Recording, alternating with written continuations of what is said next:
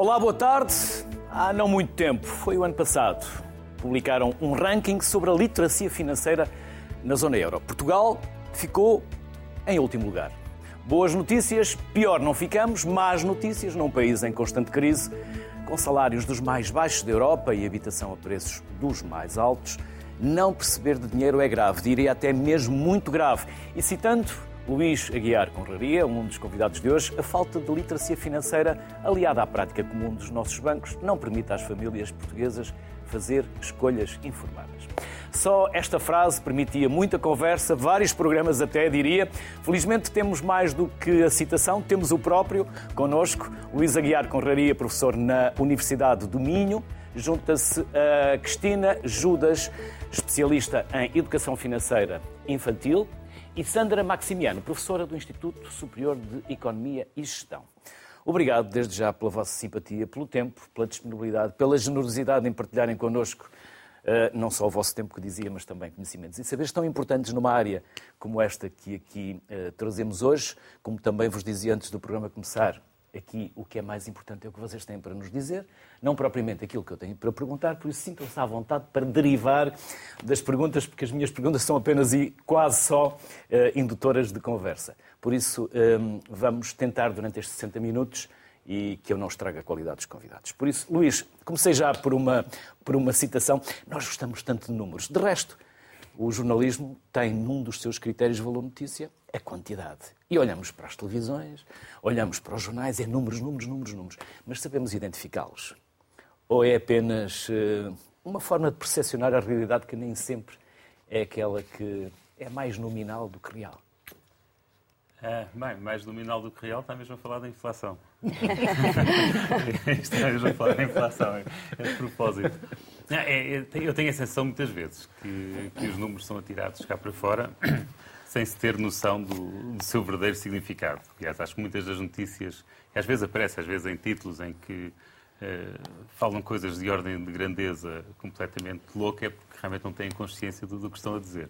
Mas aqui, em que está a falar concretamente em valores nominais e reais, quer dizer, isso é mesmo, mesmo, mesmo importante numa altura em que falamos, em que vivemos num ambiente de inflação.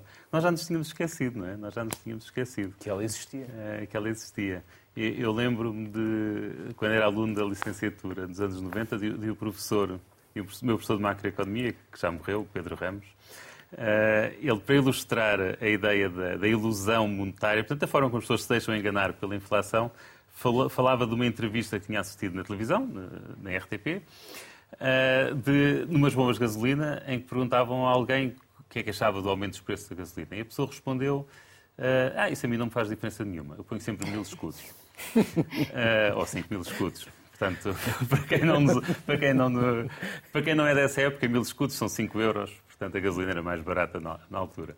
Uh, e, portanto, essa era uma, era uma boa forma de explicar a inflação. E depois, de facto, desde que eu sou professor, nunca mais tive de explicar aos alunos o que era inflação, porque não havia inflação, não é? é até, até agora. Até agora. Até agora fui, já repesquei esse exemplo. e eles? Uh, não, os alunos, claro, que têm de perceber, não é? Também são alunos são alunos economia. Precisam de perceber, não é? Têm de perceber. Por isso, não há, não há aqui grandes, grandes dúvidas sobre isso, pelo menos a necessidade que nós temos de aprender mais sobre literacia. Cristina, podemos começar por onde? Pelos mais novos, ou se quiser, pode seguir o raciocínio do Luís. Por onde entender? É, eu acho que pegando aqui um bocadinho nas palavras do professor, porque realmente é um, é um assunto uh, uh, não só uh, a notícia de abertura que nos traz aqui, mas também esta questão e o estado da economia que temos atualmente e estarmos efetivamente a viver um período inflacionista, coisa que não se vivia há mais de 15 anos. Uh, ou mais. Ou mais. Uh, eu acho que realmente é muito pertinente. Aliás, a literacia financeira infantil faz falta desde sempre. Mas acho que neste momento, mais do que nunca, é um assunto que tem que vir, tem que vir para a ordem do dia. E tem que vir para a ordem do dia porque, porque quanto mais cedo, porque é esta questão da, da importância da educação financeira. Porque, na realidade, o que se passa é que, independentemente da profissão que se venha a ter, eh, de se ter muitos ou poucos recursos, há uma coisa que é completamente democrática, é que dinheiro toda a gente vai ter que lidar com ele, seja muito ou seja pouco. E quanto mais cedo uh, nós aprendermos a lidar com esta, com esta ferramenta, porque na realidade é um recurso, não é? Uh, e quanto mais cedo nós aprendermos a lidar com ele, mais fácil será a nossa vida na fase adulta. E isto acho que é bastante relevante, até pegando naquilo que foi dito, exatamente para isto, para não ser esta percepção errónea de que eu só vou pôr 5 euros, portanto para mim não me afeta, porque tem muito a ver com esta questão da percepção, não é? É como nós, eu costumo dar muitas vezes o exemplo de uh, nós não podemos pura e simplesmente uh, esperar que para aprender a andar nós temos que andar, não é? Porque senão, obviamente, quando um bebê começa a aprender a andar, começa primeiro por tambalear, agarrado a umas coisas, mas à medida que vai treinando, ele vai ganhando esta locomoção. Com o dinheiro é exatamente a mesma coisa. E, portanto, quanto mais cedo este processo começar, sem dúvida nenhuma que eu acho que todos nós temos a ganhar, não só enquanto uh, família, enquanto cidadãos, mas como sociedade. Porque isto efetivamente pode mudar gerações e pode mudar a forma como nós vemos o mundo, não é? Nem que seja um porquinho, mielheiro? Uh, uma das formas que nós temos que, que, podemos começar a trabalhar estes temas é exatamente através da utilização dos, do, da mesada educativa e dos mielheiros. Uhum. Mas depois há aqui, alguns, há aqui algumas uh, nuances relativamente a esses mielheiros e também algumas coisas que são importantes discutir, porque não é só dar dinheiro às crianças. Uhum. Sandra. Eu se calhar pegava aqui um bocadinho o que a Cristina disse. Acho que é muito importante um, educar para além de uh, ter dinheiro e poupar e qual é o valor do dinheiro, um bocadinho que uso é que fazemos ao dinheiro. E existe, e sobretudo ainda, ainda continuando aqui na, nos mais pequeninos, um, acho que a importância de explicar o que é que é, uh, o que são necessidades de consumo, o que é a diferença entre lá, um desejo e uma necessidade. E, e, portanto, educar um pouco para essa poupança, educar um bocadinho para o curto, médio e longo prazo, uh, e depois ir, uh, cá está, ir brincando conforme também a idade a idade, a idade das crianças, não é? Dar a mesada e adicionar alguns juros a essa, a essa mesada, consoante a poupança que seja, que seja alcançada e para o que é que é alcançada. Acho que existem várias formas. Usar muito também o facto de digitalização e agora existem apps muito engraçadas e jogos muito engraçados que também se podem fazer uh, com as crianças e os mais jovens para é lá para promover essa literacia financeira. É, é extremamente importante uh, fazê-lo e desde cedo. E eu acho que há aqui um ponto também importante, e acho que a Cristina aqui concorda comigo, que é hoje em dia a, literacia financeira, ou dar mais ou menos literacia financeira, não tem tanto a ver com a educação formal que as pessoas têm. E há aqui uma tendência que eu tenho reparado, um, até por causa de uns inquéritos também que ainda estamos a, estou aqui a fazer para trabalhar também em conjunto com a CMVM, na literacia financeira dos jovens, e uma coisa que se nota que é as famílias, até aquelas com níveis de educação mais altos, são as que têm menos tendência a falar dinheiro tão cedo. Isto porquê? Porque há muito agora esta noção de que as crianças têm que brincar. Há espaço para, há espaço para assuntos sérios mais tarde. Portanto, vamos dar, vamos dar tempo às crianças. É muito chato falar dinheiro, é muito aborrecido e também é muito. Uh, eles vão ter, vão ter esse tempo para aprender, não é? E acaba por por ao fim e ao cabo, uh, puxar para muito tarde, talvez tarde demais, um, o primeiro contacto, ou, ou fazê-lo esse contacto apenas na escola. E não é isso que, que se pretende, não é? Pretende-se que essa educação financeira seja feita desde cedo, em casa, e, e, ao, mesmo tempo, ao mesmo tempo nas escolas. Mas vê-se agora um pouco essa tendência de que até nas famílias com um nível de educação superior tentarem proteger os meninos, não é? eu tenho muito esse. É, é, é uma visão engraçada porque eu tenho muito este feedback uhum. uh, através das minhas redes sociais. Eu tenho duas vertentes. Eu costumo dizer que tenho aqui mais ou menos dois perfis uh, uh, de pais ou de educadores uhum. que me aparecem principalmente quando eu comecei a trabalhar mais esta questão, mais formalmente cá em Portugal, da educação financeira infantil. E tanto tenho estes pais que entramos aqui numa onda de eles têm tempo para eles têm é que ser crianças, um bocadinho como se nós estivéssemos a querer, quando trazemos este assunto, parece que estamos a querer que transformar as crianças em mini-adultos. Nada disso. Não tem nada a ver com isso. Só que, e portanto, aquela super proteção de que quanto mais tarde este assunto for colocado, melhor, até porque é um assunto sério.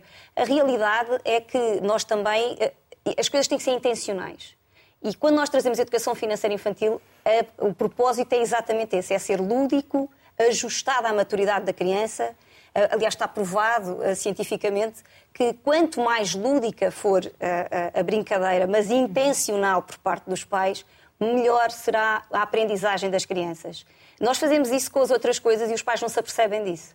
Nós, quando as crianças são muito pequeninas, não é por acaso que trazemos os jogos de pôr as peças nos sítios. Nós estamos a tentar o quê? A motricidade fina, a motricidade grossa.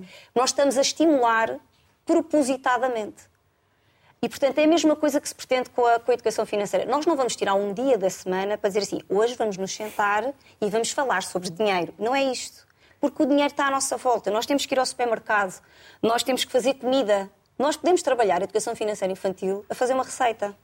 Porque nós temos que planear a receita, temos que ver quais são os ingredientes que lá estão. Portanto, tudo isto são formas de se trazer o tema de forma lúdica e, ao fim e ao cabo, de começar a, a, a, a trazer a criança para um tema que, na realidade, vai, vai ser uh, uh, comum para o resto da vida. Não fomos nós, de hoje em dia, uh, uns mais catedráticos, outros não, que trouxemos a forma de organização da sociedade.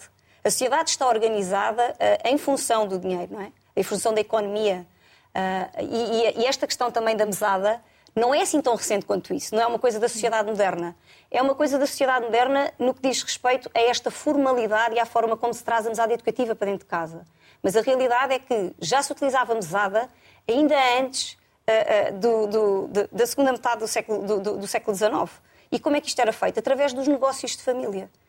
Uh, as pessoas tinham negócios, tinham os seus, as suas profissões, uns eram serralheiros, outros eram pedreiros, outros eram...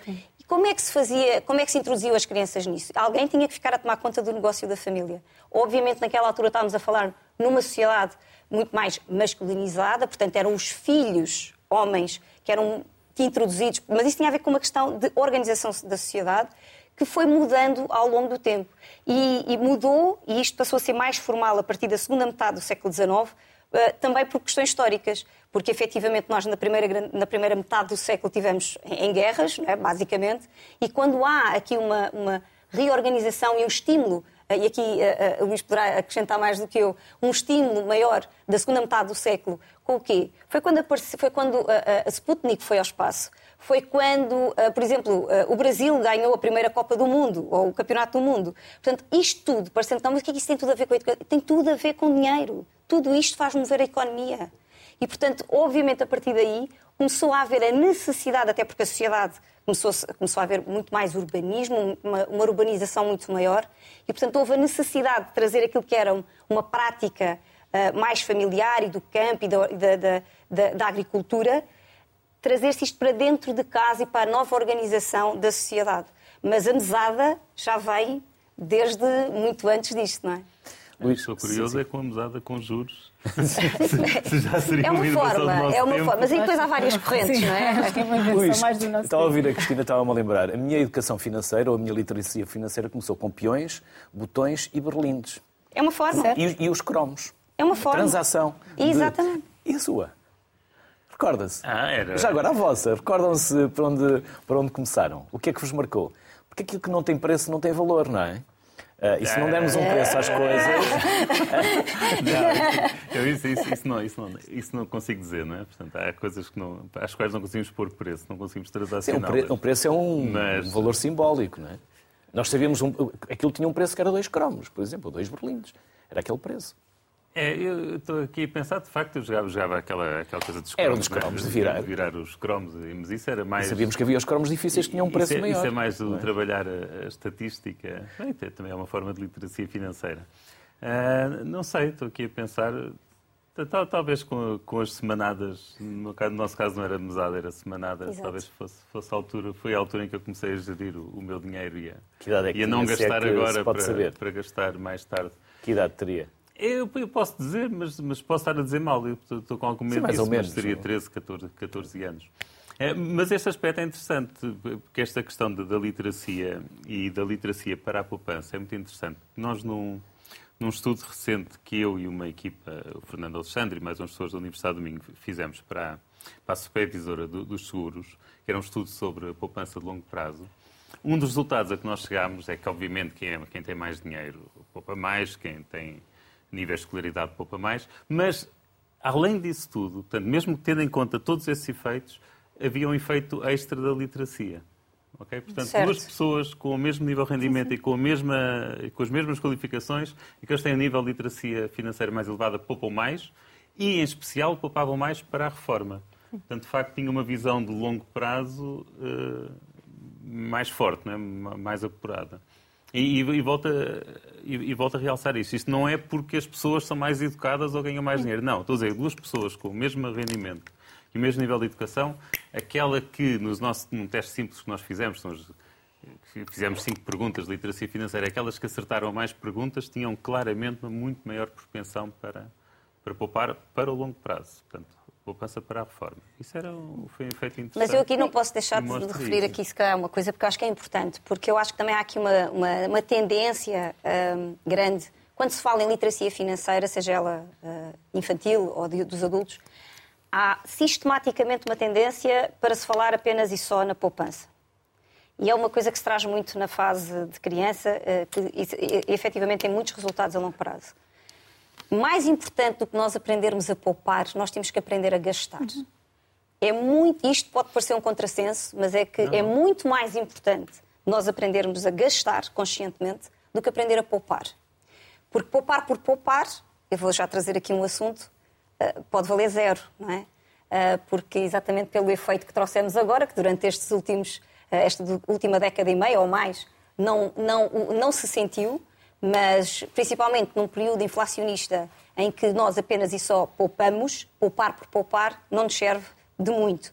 E, portanto, eu diria, e até para moto aqui de discussão, que mais importante do que nós aprendermos a poupar é nós temos que aprender a gastar, a, a gastar e de forma consciente, por várias razões.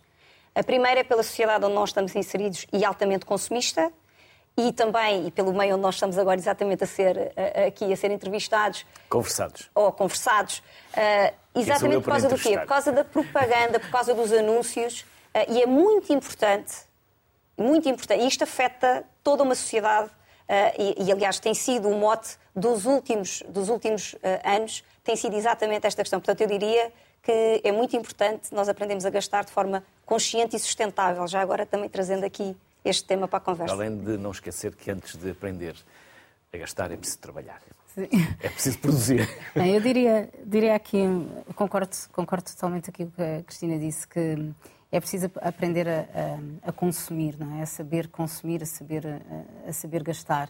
E o Plano Nacional de, para a Formação uh, em Literacia Financeira também já prevê isso e as questões da sustentabilidade já entraram então também neste novo plano. É? Portanto, quando no início de, portanto, deste, em 2010, salvo eu, quando foi o primeiro plano. Agora, uh, portanto, ainda essa questão não era tão evidente. Agora, neste último de 2021-2025, portanto, este plano para, para a formação em literacia financeira, que já, que já põe essa, essa, esse ponto bastante, bastante saliente, que é a questão de um consumo também mais sustentável, que isso depois ou seja, que, a questão da literacia financeira também é muito mais para além do que saber calcular juros compostos e, juros simples, portanto, abrange também este, estes assuntos.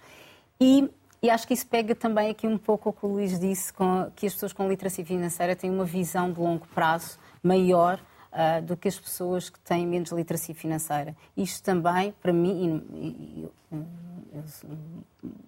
eu acho mesmo que isto é importante, que, é, que a literacia financeira é muito mais do que saber fazer estas continhas básicas, ou que saber o que é um juro, calcular um juro composto, que basicamente até estes, estes exames, vá lá, estes testes que medem a literacia financeira até são muito baseados nesses aspectos mais eh, quantitativos. Mas há muito mais para além, para além do que isso, não é? Esta visão de longo prazo, portanto, educar para uma visão de longo prazo. Portanto, ao fim e ao cabo, acaba por mudar ligeiramente, as, eh, ligeiramente ou, ou, ou de uma forma mais, eh, mais forte, dependendo das pessoas, as suas preferências em relação ao tempo não é?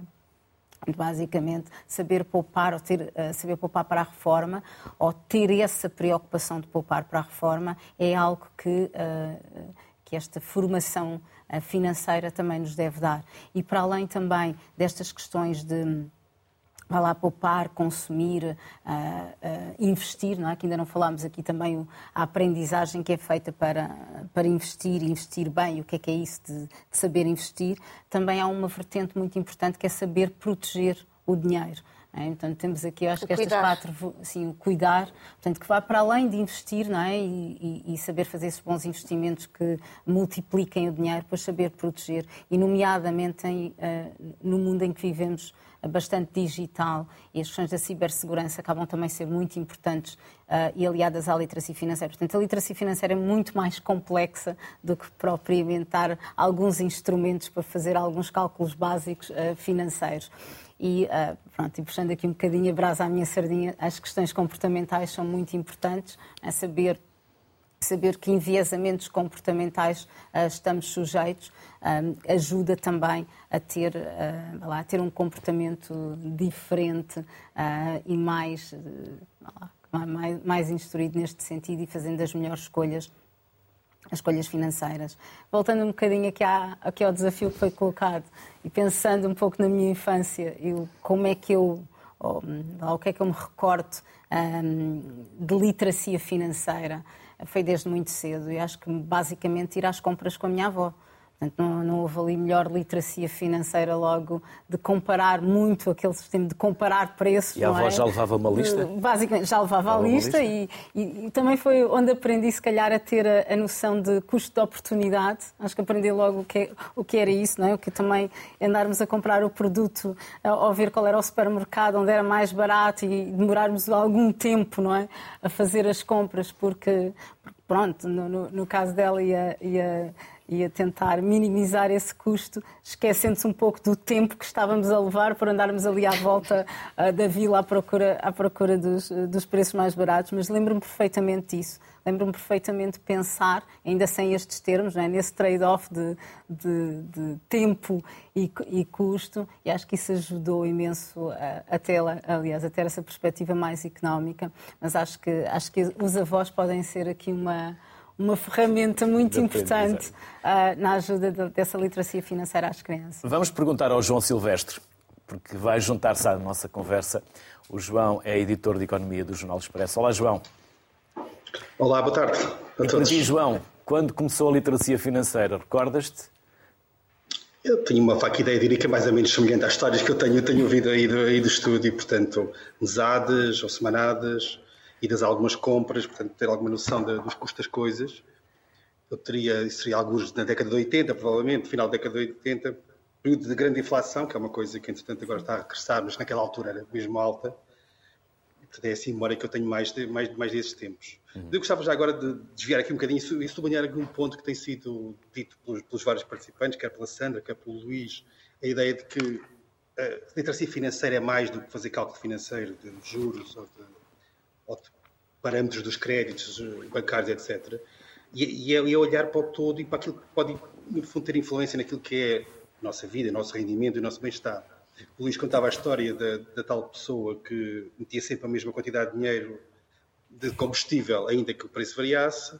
Mas nós vimos agora, por exemplo, estamos a ver uma situação em que as taxas de juros subiram muito rapidamente, mais de 4%, 4 pontos percentuais, melhor dizendo, no espaço de um ano, e havia muitas pessoas em Portugal, talvez noutros países também, mas em Portugal é o caso mais que conheço mais de perto, em que as, em que as pessoas viviam como se taxas de juros zero ou até negativas fosse, fosse a norma. Então, se calhar a literacia financeira para mim também implicaria, por exemplo, perceber que a economia tem ciclos, que flutua, que as taxas de juros sobem e descem, que os rendimentos que as pessoas têm hoje podem não os ter exatamente da mesma maneira amanhã, a própria questão do longo prazo, aquela ideia de que os mais, os mais formados, nomeadamente os que têm mais literacia financeira são aqueles que mais se preocupam com a poupança de longo prazo. Isso pode ter a ver com a ideia de que sabem que provavelmente lá à frente terão menos rendimento e, portanto, estão a transferir rendimento de hoje para poder gastar amanhã. E essa ideia do tempo, de que a Sandra também falava, e que nós somos todos muito enviesados, por mais que saibamos da, da relação com o tempo, há uma certa hiperbolização daquilo que é a valorização do, do hoje, mas a ideia de que sempre que eu estou a, a, a consumir, a consumir mais hoje ou pedir emprestado hoje, que estou a fazer na prática é antecipar rendimento futuro para gastar hoje. Portanto, convém que as pessoas tenham noção que, quando chegarem a esse futuro, vão ter que tirar uma parte do rendimento que tiverem para pagar o que gastaram hoje. Portanto, a questão é vale a pena ponderar esta, esta escolha e se a escolha de facto é, é, é razoável e se faz sentido de acordo com as, com as suas preferências. Claro que, por exemplo, comprar uma casa Aí a escolha entre a fixa e a variável tinha a ver também com a margem de manobra porque por vezes, quando a margem é tão curta, escolhe-se aquilo que é mais económico e mais em conta para esse momento. Não se perspectiva o que poderá vir a seguir. Sim, nessas escolhas, então, quando, quando, quando, a família ou a pessoa está com uma situação financeira muito apertada, é, é, difícil haver escolhas. Eu pensava mais do ponto de vista mais, mais estrutural, ou seja, é natural que uma pessoa antecipe rendimento futuro para comprar uma casa, porque não vai esperar 30 anos a acumular poupança para comprar uma casa daqui a 30 anos, e viver na rua durante 3 décadas não faz muito sentido. Mas às vezes há despesas que são antecipadas na perspectiva de que o amanhã será pelo menos tão bom quanto, quanto é o hoje e às vezes o amanhã não é tão bom quanto isso. Porque há desemprego, há flutuações na economia, há flutuações no próprio rendimento das pessoas, que em muitos casos dependem da própria economia, porque têm, têm negócios ou têm, têm rendimentos de, de, de empresas. E, portanto, a ideia de que a economia flutua, que há incerteza quanto ao futuro, que o dinheiro no tempo tem ter valores diferentes e pode, pode trazer bem-estar, níveis de bem-estar diferentes, consoante a situação da pessoa em cada momento. Tudo, os, próprios, os próprios números que se chegam nem sempre são muito claros sobre o que é que pode acontecer. Ou seja, uma pessoa não esteja, não seja um economista profissional que esteja diariamente a olhar para estatísticas, fica confundido com os números que vê. Porque um dia o Ministro das Finanças diz que a economia cresce 2, no dia o Banco de Portugal diz que cresce 1,5, no dia a seguir vem a Comissão Europeia e revê para, para baixo. Portanto, é difícil perceber o que é que já aconteceu, o que é que são as meras expectativas, qual é o grau de incerteza sobre essas, essas previsões que são feitas e o que é que pode correr bem e o que é que pode correr mal. E, portanto, eu acho que literacia financeira no sentido lato seria, seria tudo isto, ou seja, explicar às pessoas. Claro que olhar para os contratos que fazem e perceber que uma taxa variável significa que se, o indexante, que normalmente é o Euribor, sobe, essa prestação vai subir. Mas também explicar que a própria, a própria, como é que é o comportamento da própria, da própria taxa de juros. E, portanto, eu vi muita gente, ainda continuo a ver pessoas surpreendidas com o facto da taxa de juros Euribor ter deixado de ser zero, quando o zero, apesar de ter sido durante bastante tempo, é um facto zero até, ou até negativo, ter durado bastante tempo, é uma situação atípica e anómala, e não é normal que a economia tenha taxas de juros zero para todo sempre. Portanto, esse tipo de literacia também é importante. Estamos a falar muitas vezes de pessoas que até têm educação formal de níveis razoáveis, mas que não têm o tal lado financeiro ou económico que nos ajuda a perceber um bocadinho a que, em que se movem. João, o jornalista, o jornalismo tem um papel importante na literacia e também na literacia financeira. E também é verdade que, por vezes, nós jornalistas também falamos de forma muito ligeira sobre os temas e parece que quase que não os entendemos e não os percebemos e mal os explicamos. Hum, não há aqui também muitas das vezes. Vocês têm, obviamente, um jornalismo, no vosso caso, especializado em economia. Mas, por vezes, e falo até mais do meu mundo, da televisão, ouvimos algumas coisas de forma tão ligeira que será que sabemos do que estamos a falar e do impacto que estamos a gerar? Sim, isso é um problema, porque na, na, na verdade aquilo que muita da informação, ou o grosso da informação mais financeira, mais económica que chega às pessoas, chega pela comunicação social normal, portanto, pelos jornais, pelas rádios, pela televisão, e em muitos casos não é que seja errada, mas não é suficientemente explicada a informação que chega. Isso cria, pode criar dúvidas na, na cabeça das pessoas, que lá está, não, são, não têm que ser, nem são tecnicamente preparadas para muitas das questões e a informação é apresentada de forma muito, às vezes, muito superficial, sem, sem, essa, sem esse enquadramento. Por exemplo, nós no Expresso, aquilo que nós vemos é que há, alguns temas de economia têm muito interesse, isto é dito pelas audiências, temas que têm a ver com impostos, com taxa de juros, por exemplo, em créditos, etc., têm muito interesse, e mais interesse ainda tem muitas vezes não a notícia em si mesmo, porque essa está em todo lado, mas aquilo que são aqueles que nós chamamos explicadores ou descodificadores, ou seja, todo o tipo de, de trabalhos que nós façamos a explicar o que é que é a taxa de juros, porque é que ela subiu, que impacto é que vai ter na prestação da casa, quando é que pode voltar a descer, como é que a pessoa pode usar, dentro da margem que existe, algumas, alguns dos mecanismos para poder pagar um bocadinho menos, negociar o spread, mexer nos prazos, questões deste, deste tipo assim, ou mesmo as questões fiscais, no IRS, as deduções, etc., tudo o que são trabalhos nesse sentido explicativos tem muito valor no sentido que as pessoas leem muito e têm, têm interesse, interesse, por isso. Portanto, eu acho que sim, os, os, jornais, os jornalistas e a comunicação social têm um papel fundamental em tudo isto, porque é, para muitas pessoas, a primeira porta, às vezes até a única de chegada à informação que vem. Se nós vimos, por exemplo, aquilo que é um discurso da, da Presidente do BCE, da Christine Lagarde, aquilo é um discurso para entendidos, não é um discurso para, para, as pessoas, para as pessoas que estão em casa, que não são especialistas, perceber o que é que ela está a falar. Depois vemos, depois vemos os economistas e os bancos, os bancos os economistas dos bancos, as equipas de research, a analisarem se a vírgula está mais à esquerda, se está mais à direita, se indicia que a taxa de juros vai subir, se vai descer.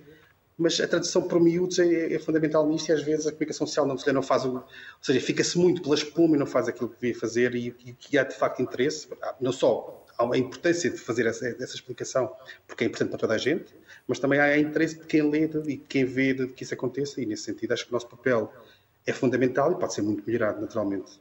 João, por isso é que a rádio conta, a televisão mostra e os jornais explicam. Já vamos à conversa, já vamos à conversa, já voltamos à conversa, João. Até já. Eu ouvi, ouvi aqui pelo canto do olho, foi impressão minha, vocês concordarem afirmativamente quando eu fiz esta autocrítica sobre nós jornalistas? Vi, não vi? Uh, não foi uma, minha. Eu acho que há aqui uma questão que é relevante e essa questão foi, foi realmente é uma questão muito relevante. Porquê? Porque muitas vezes, primeiro porque hoje em dia, e lá está, pela velocidade da informação, Uh, muitas vezes dá-se a informação sem se fazer uh, o vosso famoso estudo jornalístico e aprofundamento jornalístico, não é? E... Quase 4 milhões de pessoas veem e interpretam o país e o mundo pelos telejornais às 8 da noite. E a questão, e a questão tem muito a ver com isso, não é? E, às vezes, e as pessoas estão cada vez mais aceleradas. E o facto de estarem cada vez mais aceleradas, elas querem consumir em muito pouco tempo aquilo que poderiam, ou que, no, é no sentido delas, programa. poderiam ser uma coisa feita com mais profundidade que antigamente se fazia, de ler o jornal, de aprofundar. E hoje em dia é tudo muito rápido. Uh, e, e, e, há esse risco, efetivamente. Mas eu gostava de pegar aqui em duas coisas que eu acho que são mesmo muito relevantes para este tema. Uh, e uma delas tem a ver, obviamente, aqui com a questão comportamental, porque quando se fala em finanças, uh, há uma, há, há, é inevitável nós falarmos de uma questão que pouco se fala. 95% das nossas decisões são emocionais. Isto é um estudo.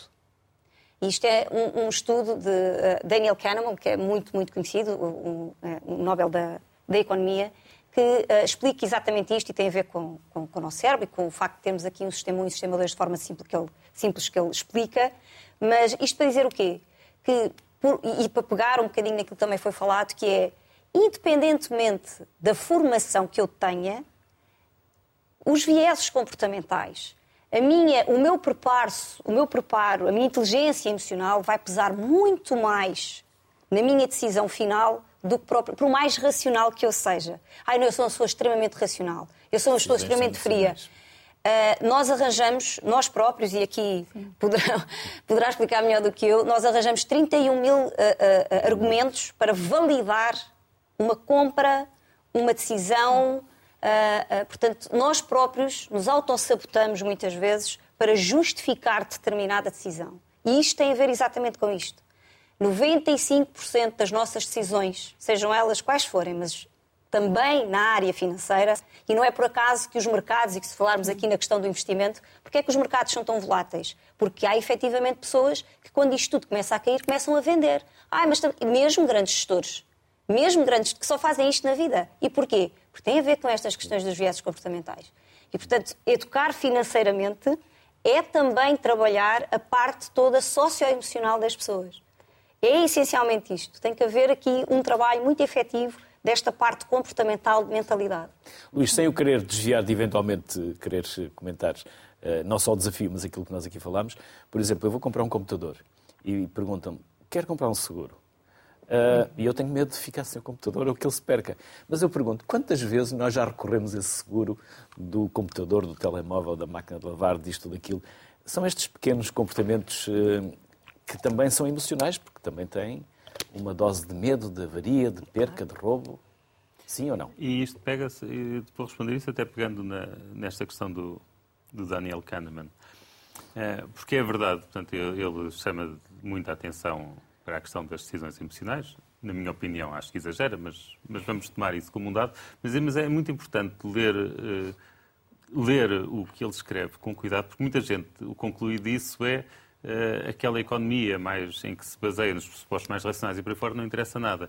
Quando o, o raciocínio dele é o oposto, que era aquele uh, a que estava a levar, que é, ok, não, nós agimos emocionalmente, Uh, e temos de ter consciência de que se agíssemos racionalmente era melhor em muitas situações. E, e depois temos de criar nós próprios os nossos mecanismos de defesa para uh, sabotarmos o nosso futuro eu emocional. Uh, quer dizer, o exemplo mais imediato que se dá é aquela pessoa que está em dieta uh, e que, portanto, não tem comida no frigorífico. É? Portanto, porque sabe que à meia-noite lhe vai dar uma vontade de comer e vai ao frigorífico comer um gelado. Portanto, a solução é, eu hoje, às 5 da tarde, boicoto o meu eu da meia-noite, não comprando gelado ou tendo o frigorífico vazio ou só tendo cenouras e cebolas. Uh, e, portanto, no caso desse, dos seguros, até acho, até, acho, até acho que naquele livro Pensar Depressa e Devagar, de, de Kahneman, até acho que ele fala concretamente nisso. Que é uma pessoa tem de ter consciência de que se está a falar de seguros para, para compras de valores que faz muito frequentemente. É, portanto, eu não estou a falar da compra de uma casa ou da compra de um carro. Okay? Até porque é Estamos é obrigatório. Não tem... Sim, mas mesmo que não mesmo fosse. Que não fosse. Mas mesmo que não fosse, não é? Mesmo que não fosse.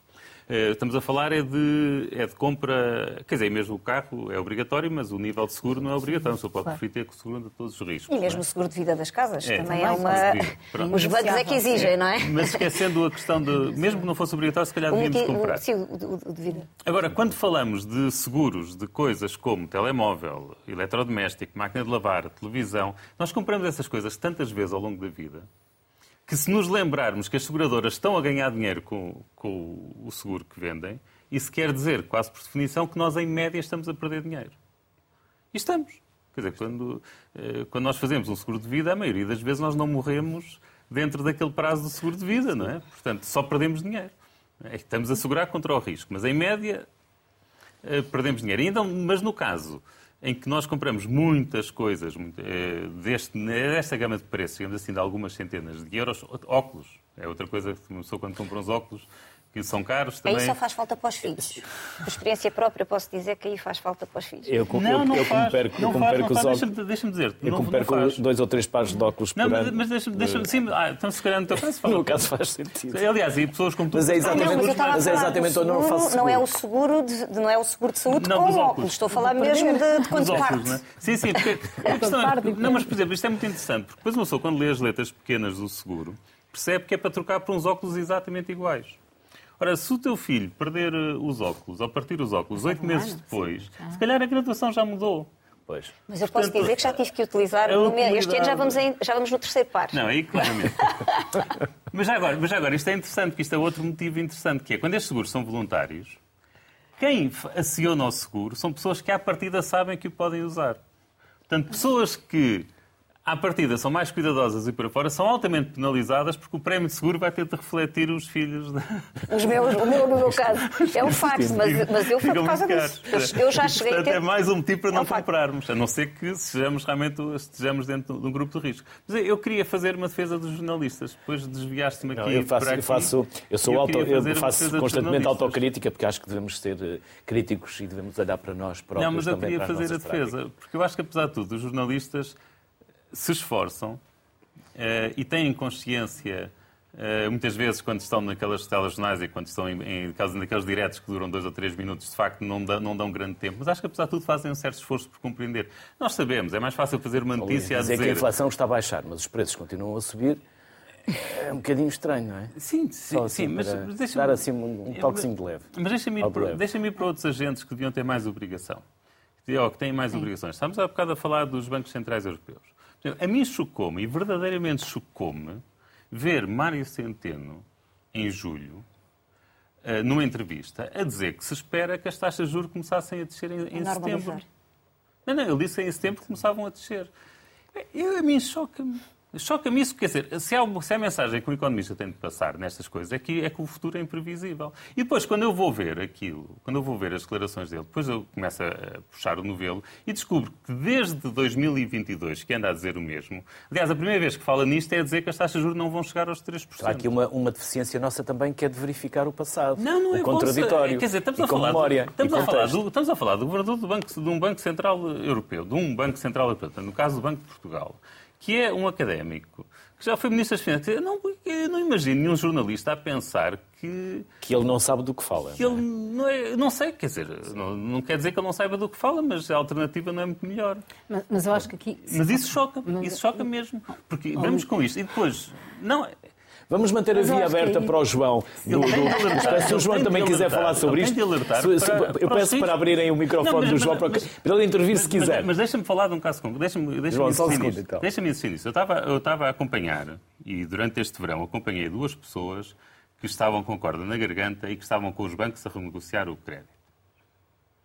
Eh, não posso dizer quem, bom, naturalmente não vou dizer quem, mas foram duas pessoas que eu acompanhei. E uma delas, e portanto, o que é que o banco propôs? O que o banco propôs foi uma coisa semelhante a esta, que é, é esta que o governo agora está a falar. Vamos ver, vamos ver se concretizou ou não, não é? Mantém a taxa. que é manter a ta- taxa fixa durante dois ou três anos e depois volta à, à variável. Mas não vamos pagar depois aquilo que não vamos Sim, pagar não, agora. mas, mas deixa, Isso é deixa-me tal hipotecar a pessoa do futuro. Não, Não, mas é? deixa- deixa-me voltar a esta conversa do, do, do banco. É que depois esta pessoa diz-me e, e manda-me mensagem do WhatsApp a perguntar: lá, mas o Mário Centeno está a dizer que as, taxas vão começar a descer em setembro, faz sentido fixar durante dois anos. E eu tenho. Quer dizer, bolas! Bolas, quer dizer, eu tenho o Governador do Banco Central Europeu a prejudicar, de forma não intencional, mas a prejudicar as pessoas que estão a renegociar, a renegociar os contratos bancários, dando-lhes informação que objetivamente ele não conhece. Sim, mas aí eu, eu aí acho que também faz parte da própria literacia financeira, que é perceber nomeadamente que existem diferentes atores não é, na, nossa, na nossa sociedade e que muitas das vezes a informação... E alguns também têm outros interesses, interesses políticos. Exatamente. Porque, a questão, a questão, sim, a questão aqui eh, até interessa em mexer com as expectativas das próprias pessoas e isso, isso tudo faz parte da própria literacia financeira, as pessoas perceberem que ao fim e ao cabo, não é, uh, uh, estão aqui num mundo em que as suas expectativas estão a, estão a ser manipuladas. Portanto, é preciso saber distinguir qual é que é a informação vinda de que ator é que vem, não é? Portanto, e, vem de um jornalista, vem de um político, João. Mas é independente. Sim, sim, nós, João. nós estamos a queixar que as pessoas têm pouca literacia financeira. E depois tu estás a exigir que elas consigam filtrar o que o governador do não, não, de Portugal Estou diz. a dizer é que é preciso mais literacia financeira para conseguir melhor filtrar, não é? e filtrar. Dizer, É demais. João, Sim, eu, eu há, há bocado eu falei neste ponto, acho que este ponto que, que agora foi introduzido aqui pelo Luís Aguiar com Raria parece muito interessante, que é não só é preciso interpretar estatísticas, perceber o que é que são previsões e, e o grau de erro das, das, várias previsões que são feitas, como ainda é preciso interpretar declarações. Falou do, do Mário Centeno e, de facto, aquelas, aquelas declarações parecem, no mínimo, contraditórias com outras que foram feitas por outros responsáveis do, dos bancos centrais europeus, nomeadamente do BCE, mas, mas há outras, os próprios políticos falam, falam falam umas vezes a, a declarar coisas, outras a, a, defender alternativas, e de facto é muito difícil. Nós, sintetizando, acho que é muito difícil para quem, para quem está a tentar tomar uma decisão de renegociar um crédito, ou perceber se deve ou não contrair um crédito, se deve optar por taxa fixa ou por taxa variável, qual é o prazo que deve usar para essa taxa fixa. Portanto, há aqui uma série de questões que têm a ver com, lá está, com a evolução da taxa de juros no tempo e com as escolhas que as pessoas fazem em função daquilo que é o volume que poderão vir a pagar há tanta informação contraditória que não é, que não é muito fácil haver uma interpretação clara disto. E aí eu, eu voltaria ao ponto anterior, que é, de facto, a única forma aqui, a, a menos que a pessoa tenha, obviamente, capacidade de ter um, um conselheiro financeiro ou alguém que, que faça alguma, alguma, algum apoio profissional à, à, sua decisão, é muito complicado perceber o que está a acontecer. E aqui o papel da comunicação social é fundamental, sendo depois nós sabemos que há vários graus de, de da, aproximação que a Comissão Oficial faz a esta informação. Portanto, há, há, noticiários breves com uma pequena notícia, há jornais especializados, há revistas, há, dentro das televisões há programas especializados, portanto, há, há, várias formas de lá chegar e, e, como o Luís dizia, portanto, há 4 milhões de pessoas a ver telejornais à hora, à hora, de, à hora de jantar, portanto, há muita gente e cada a ver. vez a lerem menos. A, a verem mais menos. e a ler menos. Sim, e muitas vezes a ler coisas se calhar não são aquelas que melhor lhes explicam aquilo que está a acontecer. Não é? É, ver, é, verdade que eu tenho notado isso nos últimos 12, 13 anos, desde a Troika, nomeadamente, passou a haver uma, uma, uma informação geral, até em órgãos de, generalistas de, de, economia que não havia antes. Ninguém discutia yields de, de, obrigações, mesmo taxas de juros variáveis, etc., spreads, como se começou a discutir a partir dessa altura. Portanto, houve, houve um salto qualitativo. Agora, não chegamos ao ponto suficiente e muita da informação que chega, chega filtrada, ou seja, é, chega a uma decisão do BCE, mas depois há uma série de pessoas que falam sobre isso. No nosso caso, temos o nosso governador do nosso Banco Central a falar sobre isso, e às vezes a dar sinais que não são exatamente aqueles que são os sinais daquilo que poderá vir a acontecer. Umas vezes está a falar, por exemplo, daquilo que é a previsão do mercado, que vale o que vale, mas que é, no fundo, olhar para o mercado e dizer a taxa Euribor vai evoluir de determinada maneira, porque é isso que nos mercados se acredita, nos mercados futuros, e portanto é, o mercado fez aquele valor e o governo está a falar sobre isso. Noutros casos está a falar um bocado um, palpite sobre o que pode vir a ser ou que gostaria que viesse a ser, sem, sem ter a certeza que isso vai acontecer. E para a pessoa que está a ver em casa não é nada fácil perceber, perceber a diferença, e às vezes pode ser esse pequeno pormenor pode ser a diferença entre fazer um contrato uma taxa fixa ou taxa variável, pode ter muitos euros de diferença naquilo que vai pagar mensalmente. E, no limite, pode levar a uma situação mesmo de colapso financeiro, portanto, perder, não conseguir pagar, incumprir os seus pagamentos e ficar sem casa. Eu acho que é, é muito complicado. Nós temos, temos, hoje em dia muita, muita informação que chega por muitas, muitas vias diferentes, uns, uns meios tradicionais, outros menos, meios menos tradicionais, e, e é apesar da, quantidade de informação ser muito maior, é também muito mais difícil, mesmo para pessoas bastante informadas e, e letradas, entre aspas, é, é, muito difícil perceber exatamente, interpretar de forma muito fidedigna aquilo que está a acontecer, porque os sinais são muito contraditórios. E, se juntarmos aqui política, política pura, não, não política monetária, então aí a complexidade aumenta bastante. Já voltamos à conversa, João. Luís, mais alguns uh, exemplos do que, ou, por exemplo, falei há pouco dos seguros. Eu posso, Podemos... posso sim, acrescentar sim, aqui a claro. história dos seguros. Perceberam aqui também aqui o enviesamento, em que as pessoas são, acabam, acabam por ser muito influenciadas por este tipo de acontecimentos, que é o que é que, posso até dar aqui um exemplo pessoal, não é? Por exemplo, uh, nunca fizeram seguro, compraram um telemóvel, nunca fizeram seguro. Mas agora aconteceu que tiveram um acidente com este último telemóvel que tem 3 anos, por exemplo. Caiu água, quer dizer. A partir daquele momento, pelo facto de ter acontecido aquele acidente, a pessoa vai se sentir tentada a comprar um seguro. Portanto, é isso que, nem fazia sentido e que, tem, que, nem, uh, que nem correspondia às, às, preferências ou ao lado de risco da pessoa, que foi uma pessoa que nunca comprou um seguro. E isto acontece, e acontece aos melhores e a quem não tem, ou supostamente não devia ter enviesamento. Já, já agora, Portanto... o conselho do Kahneman é quando isso acontece, façam as, façam as contas ao dinheiro todo que ganharam, que ganharam todos que os ganharam, que não fizeram. Exatamente. Desculpa, exatamente. Basicamente isso. E, é, e é, ou seja, esta literacia financeira, pegar aqui o ponto com, com o Luís o exemplo da história da dieta e não pôr comida no frigorífico, basicamente o que, o que ele está a querer dizer é que nos tornamos mais sofisticados. Nós não deixamos, não nos tornamos mais racionais. Não é nesse sentido. Não estamos a, a acabar com os enviesamentos. Idealmente, em muitas das situações isso seria o ideal, mas não é possível. O que é possível através dessa literacia mais alargada, não é, que nos permite ajudar a aprender esses enviesamentos cognitivos, é tornar-nos, é passarmos de naivos para sofisticados, que é basicamente isso aqui de não encher o frigorífico cheio de coisas que não devemos comer, ou então fazer estes cálculos antecipadamente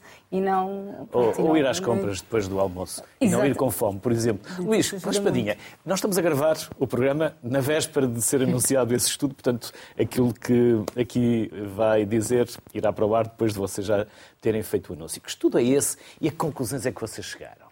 Ah, uma coisa interessante é que a conclusão relativa à literacia financeira, literacia financeira que eu vou aqui falar, não a vamos apresentar, ou não a apresentamos ah, no dia 19 de setembro. Isso é um resultado ainda que tem de ser trabalhado para termos a então, certeza o que é que se pode saber, sabendo que o programa vai para o ar no dia 10 de outubro, em princípio? Portanto, há aquelas coisas que, que é mais ou menos o que nós esperamos. Não é? Portanto, as pessoas com rendimentos mais baixos jogam mais, as pessoas mais velhas jogam mais, as pessoas com com níveis de educação mais baixos jogam mais. Isso, nós mais ou menos sabemos isso. Agora, o resultado interessante sobre a literacia financeira é que não interfere tanto eh, na decisão das pessoas jogarem ou não Uh, e foi esse os resultados que nós apresentámos, mas interfere nos montantes em que se joga. E isso é, é, é um resultado interessante. Agora vou entregá-lo, está uma aluna de mestrado a, a, explorar este tema, portanto ainda vamos esperar uh, uns mesinhos para ter a certeza absoluta dos resultados, mas portanto com a caução, portanto, com este cuidado de dizer que os resultados não são finais e portanto com os cuidados científicos são necessários, a conclusão que nós chegamos é, é interessante, é que não é aquela situação. Portanto, nós, nós medimos a, a literacia das pessoas numa escala de 0 a 5, fazendo 5 perguntas, se acertam as 5 perguntas tem 5, se erra todas tem 0. Eh, e aquilo, ao contrário do que, se calhar, do que seria de esperar, que era quem tem menos literacia financeira gasta mais dinheiro, Uh, o que nós estamos a obter é, uma, é, um U invertido, em que quem não sabe nada, quem, não, quem tem zero ou um na, em literacia financeira, não joga muito raspadinho, ou não gasta muito dinheiro com isso. Quem tem níveis elevados de literacia financeira também não gasta. Mas há ali aquelas pessoas no meio. A zona uh, cinzenta. Ali na zona cinzenta. essas sim são as que gastam mais. E gastam aqui em montante, não é dizer que. Mas eu acho que aí cola um bocadinho com a questão da, da é... parte. Cola um bocadinho, não, cola bastante com a questão comportamental. Sim. Uh, e por isso é que. Já tem e... alguma confiança? E, e... Ou seja, quem não sabe nada, ok, não, não mete nisso, mas quem sabe alguma coisa já se calhar é. Eu acho que tem um bocado a ver com, com essa questão, que é o facto de acharem que, já, como já dominam alguns princípios. De... Primeiro, eu acho que tem muito a ver aqui com a questão ainda que associam muito o dinheiro à questão da sorte, não é? Aliás, aquela uhum. velha questão de o que é que, qual é o maior sonho da vida? Ai, gostar de ser rico. Não é? Então, o que é que estás a fazer hoje para que isso aconteça? É pá, estou a jogar a raspadinha, estou a jogar, ou estou a jogar no Euro Milhões. Também não é na raspadinha que vai ficar rico. Não é? Mas, ou estou a jogar no Euro Milhões, no caso, não é? E, portanto, isto, estamos aqui a falar um bocado nesta, nesta questão, que é uma pessoa que acha que, como já tem um determinado nível, eh, que já sabe discutir um empréstimo, quer dizer, isto muito na percepção, atenção, não é? Mas que tem cola muito com esta questão comportamental. E aqui, eu acho que repescando aqui um bocadinho a conversa e a questão de como é que este programa começou e dos dados que nós temos, eu acho que tudo aqui que nós estamos aqui um bocado a falar pega na questão e na importância de, efetivamente, nós temos que fazer uma aposta uh, efetiva na, na, na, educação financeira. E ela tem que ser feita, obviamente, puxando aqui a brasa à minha sardinha, de, desde, desde a infância e através das escolas. Não deixar tudo para a escola também. E, não, e isso é muito importante, até porque Porque o exemplo é tudo. O exemplo é tudo. Há vários também que nós, nós podemos ir buscar, várias, vários estudos, várias, várias pesquisas feitas neste sentido, mas não adianta, mesmo, mesmo seja só na escola ou seja em casa, eu diz, a, a, velha questão de dizer uma coisa e fazer outra. Não é? O velho médico que não fumes, mas depois vem cá fora e fuma um cigarro. Não é? Casa, pronto. Não, isso não funciona.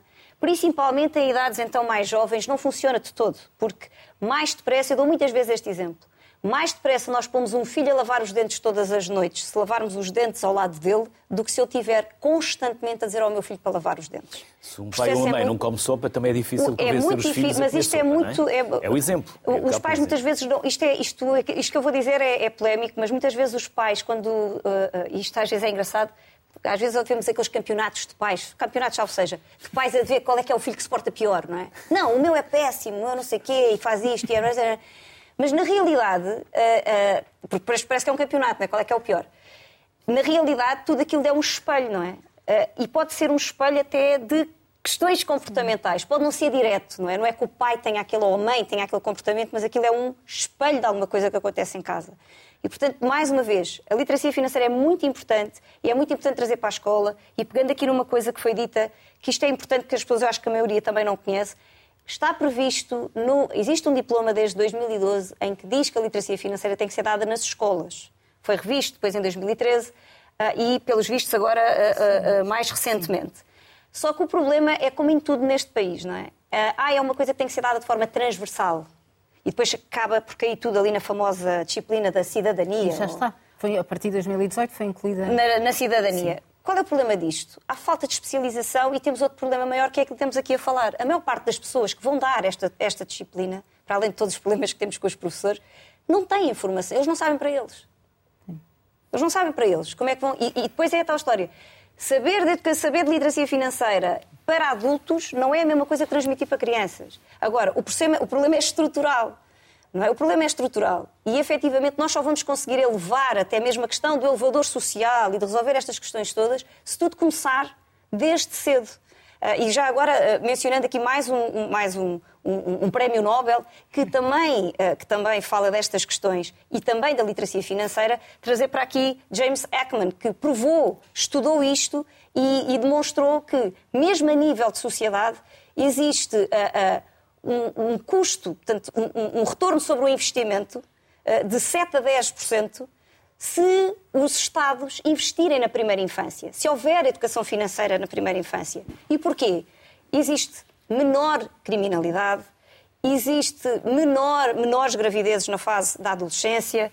Tem, uh, isto foram crianças, foi um estudo que foi feito, a Perry, uh, a Perry Press School, que isto foi muito conhecido. Uh, e ele prova, demonstra, ele já fez depois também várias, eh, já houve replicações até deste estudo noutras, noutros sítios, mas quer dizer, o que é que isto demonstra? Que a própria sociedade melhora substancialmente se houver efetivamente um investimento na primeira infância. Uh, e, portanto, eu acho que tudo começa efetivamente uh, aqui. Sim, e depois acrescentaria, portanto, estamos a ficar muito na primeira infância e depois a, a questão aqui dos, dos, adultos, mas depois há aqui todo aquele outro público dos jovens, não é? Dos, claro. dos adolescentes, para os quais eu acho que existe, mesmo no Plano Nacional de Formação para a Literacia Financeira, existe aqui um vazio muito grande e tem a ver com os canais de distribuição dessa literacia. Porque nós podemos falar aqui do grande papel dos mídias, não é? Portanto, da imprensa escrita, da televisão, mas depois temos aqui este público da internet uh, e dos YouTubes e, do, e do, dos influencers, para os quais, se, se lermos o Plano Nacional para a de Formação para a Literacia Financeira, fica no vazio. No vazio. Portanto, não existe ali. Há vários sites, uh, sites com, com bastante informação, cada vez mais informação, com uma complexidade enorme, mas os canais de só depois, essas, só depois esses jovens não consomem dessa maneira. Não consomem. É? é um bocadinho a história de. Uh, e estamos a falar aqui com um comunicador, não é? Aqui a questão da Tento. comunicação é assim, não é só transmiti-la, nós temos que garantir que chega ao outro lado e que é entendida como é suposto ser entendida. Caso mas- contrário, é ruído. Mas já existe, existe essa noção, mesmo até ah, com alguns estudos, alguns estudos da CMVM, de que ah, existe uma série de maus investimentos, aqueles investimentos muito arriscados, feitos por, ah, pelos jovens, não é? basicamente nas, nas, criptomoedas e, e- e também aqui falando um bocadinho das raspadinhas, a questão também do placar, que é agora também uma, vá lá, a raspadinha dos mais, ah, dos mais jovens. Mas isto das criptomoedas é muito, é muito interessante. Quando uma pessoa tenta falar com alguém mais jovem e, e tentar explicar que, que até o fenómeno das criptomoedas, quer dizer, que até já houve fenómenos semelhantes há, uns séculos, Ah, estou agora a pensar nas tulipas Sim, sim.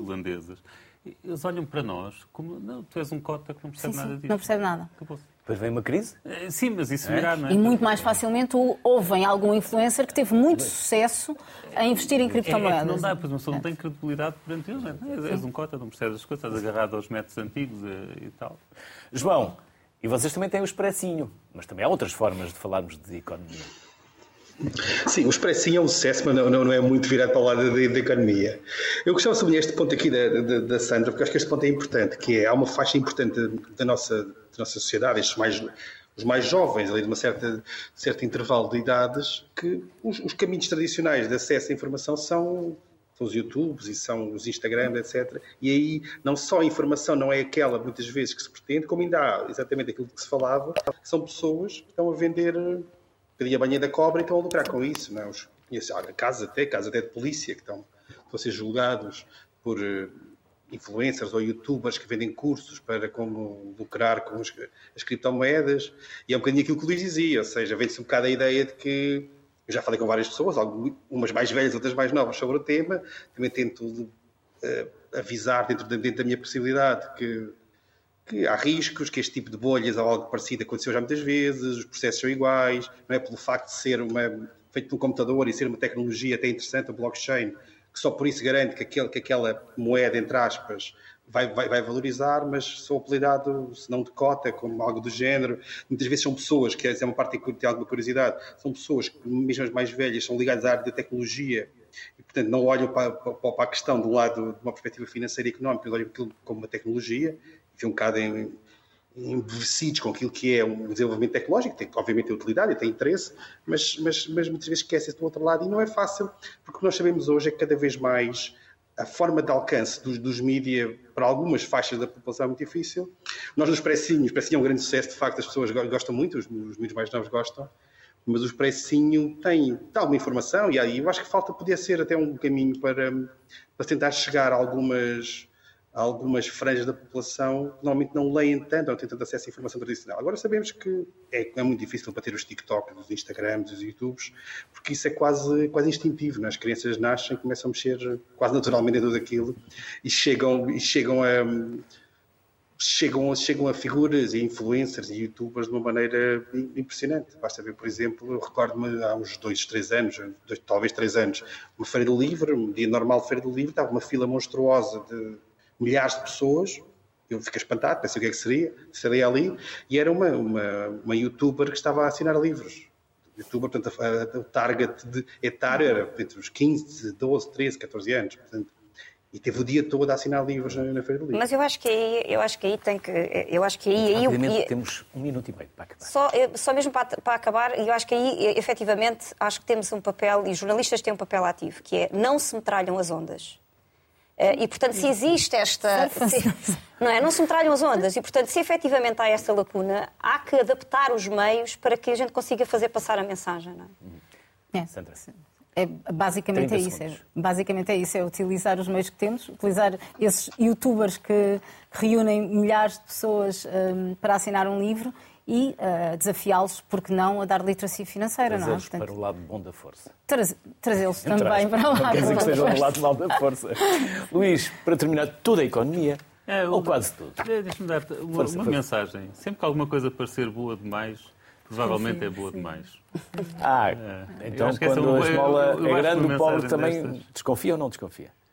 Deve desconfiar. Devemos desconfiar. Deve desconfiar, exatamente. Alguma coisa que vocês gostassem de ter dito que não disseram por manifesta incompetência minha por não vos ter perguntado? Eu posso só dizer muito rapidamente. Acho que era, era muito interessante as pessoas perceberem melhor o seu perfil de risco, que é algo que as pessoas deviam fazer para investir, que não o fazem e que as instituições financeiras têm essa obrigatoriedade de o fazer, fazem no mal. Portanto, as pessoas que procurem, há jogos, há, há, há coisas giras que podem saber como, como conhecer o seu perfil de risco. Portanto, desafiava aqui as pessoas a fazê-lo. Sandra, Cristina, Luís e ao João, aos quatro, um trio de quatro, se me permitem a expressão, um enorme obrigado por terem partilhado connosco Obrigada. estes 61 minutos uh, de conhecimentos e saberes. E é assim que a sociedade civil se faz, da excelência dos convidados, como hoje aqui mais uma vez ficou demonstrado. Por isso, obrigado e sintam-se à vontade para nos desafiarem para novos temas, porque este é o programa da sociedade civil, a todos. Por isso, bem-ajam e muito obrigado. Obrigada. Informe-se, o dinheiro é seu, mas a responsabilidade por ele também deve ser. Boa tarde, saúde para todos. Até amanhã.